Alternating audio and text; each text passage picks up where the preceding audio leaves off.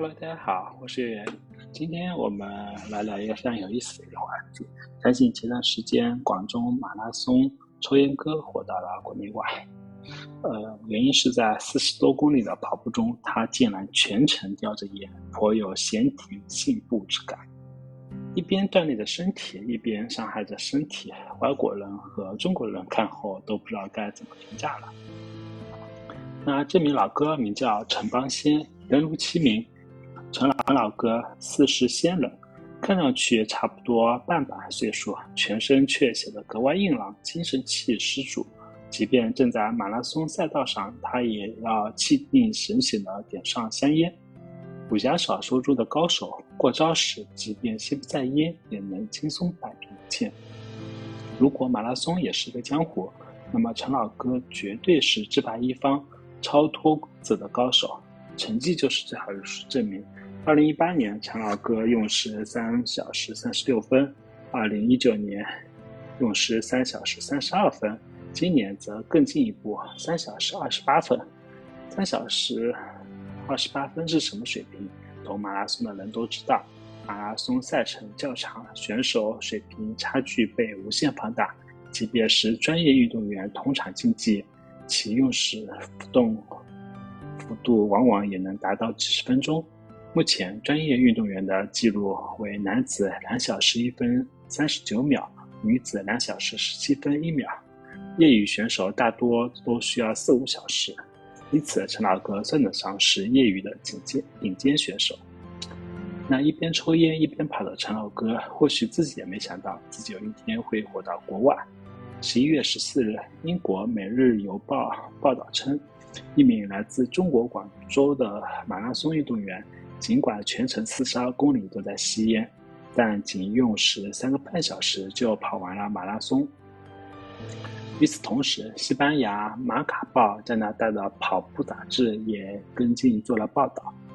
外国人对陈老哥骚操作的看法分两派，有人惊叹道：“Oh my God，他怎么拥有这么强大的肺呢？”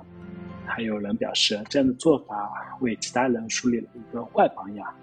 国内网友的评价和国外差不多，哥还是当年的哥，谈笑间强如灰飞烟灭。老哥现身说法，劝我少抽烟的都死在了我的前面。全马完赛三小时二十八分，配速要五分钟以内，还抽着烟，这是大神呀！这种应该严肃处罚。有没有一种可能，抽烟也算兴奋剂？跟在后边的一岂不是吸二手烟？况且马拉松还是深呼吸呢。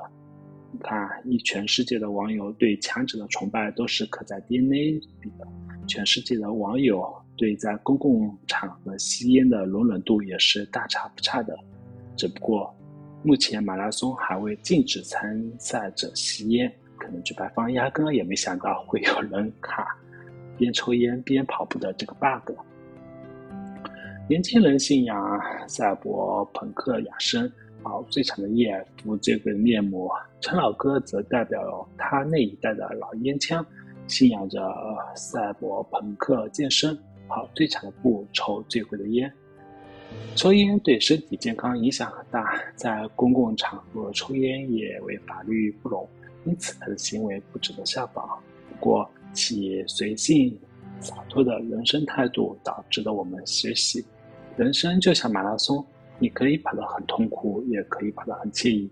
累了困了，来一支烟提醒神。抛却素食道德约束，那也不失为一种豁达的处事态度。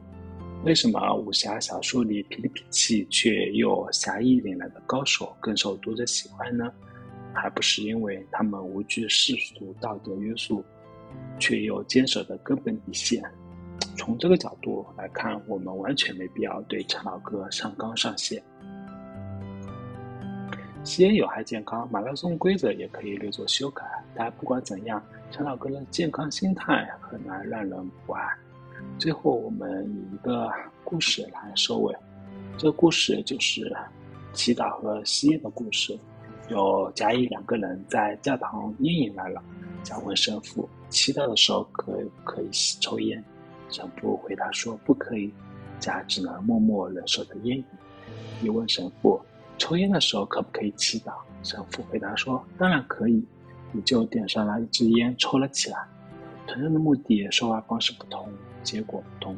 好的方式成功率高出三分，因为乙方的重点看上去不像是提要求，而是在祈祷，这会让对方不好意思打断。